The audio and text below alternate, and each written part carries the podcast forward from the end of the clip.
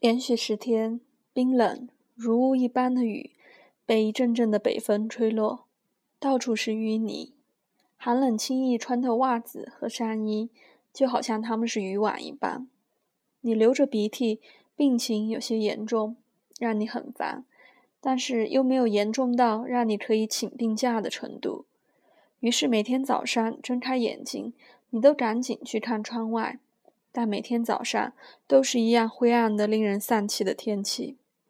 三天、五天、八天，没有一个人有力气说话了，没有笑容，没有玩笑，只有无尽的等待。然后突然有一天，太阳出来了，闪耀在碧蓝的天空里。南风透过卧室的窗，带来了温暖的空气。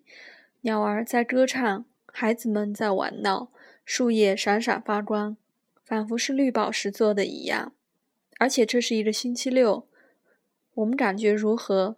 欢喜、感恩、自由、满足、胜利，这些感受的占星标签就是木星。木星，众神之王，太阳系中最大的行星。如果我们将太阳系所有其他的行星、所有的卫星，还有小行星，彗星，所有的天体，除了太阳，加在一起做成一个球，它们仍然没有木星重。天体物理学家告诉我们，一颗行星在形成过程中要变成一颗恒星，唯一需要的只是更多的质量。如果它变得足够重，核反应就开始发生，一颗太阳就诞生了。这个过程差点就发生在木星上，我们的太阳系差点就有了两颗太阳。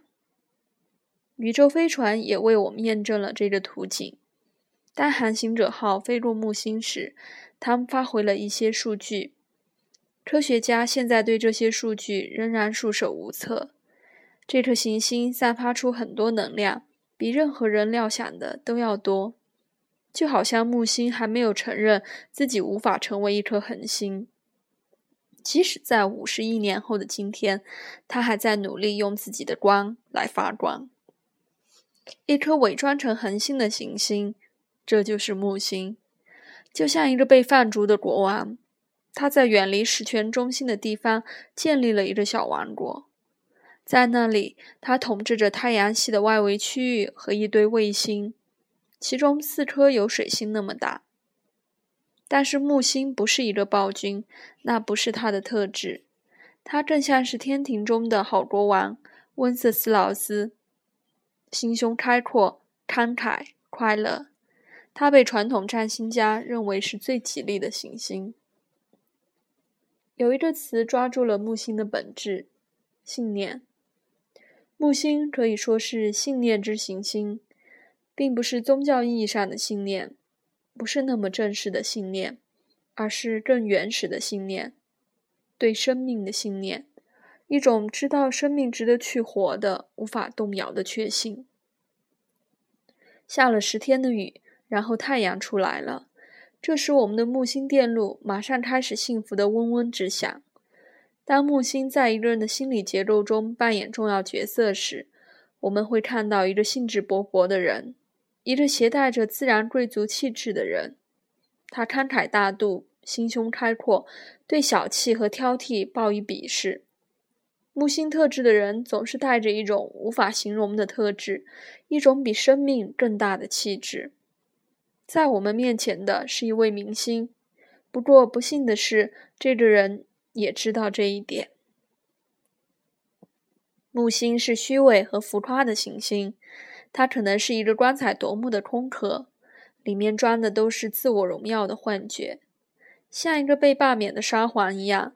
他能够以一种专制和苛求的态度支配一整个法庭的人，但是当这些人不听他的话时，他会像一个受责骂的孩子一样生闷气。不过他不会生太久的气。木星的精神很有弹性，他总是会反弹的。就像是喜剧中的小丑，他对生命的信念是不会枯竭的。没有任何事情能够击败他，失败不在他的字典里。但是在生活的字典中有“失败”这个词，对我们所有人来说，迟早会遇到一座太高的山，一种无法战胜的疾病，一段不可能的关系。他们是木星无法抵御的魔鬼，他无法优雅的退下，那里不会有一种半自杀式的蛮勇。后者更像是火星的特质，木星只是无法想象失败。一个蒙上自己眼睛的愚人，很开心的踏出悬崖边缘。这是木星的经典形象。不管这颗行星在我们星盘的哪个部分出现，我们都会发现，在那个领域中，我们非常幸运。但是，我们也要小心，不要将它看成是理所当然的。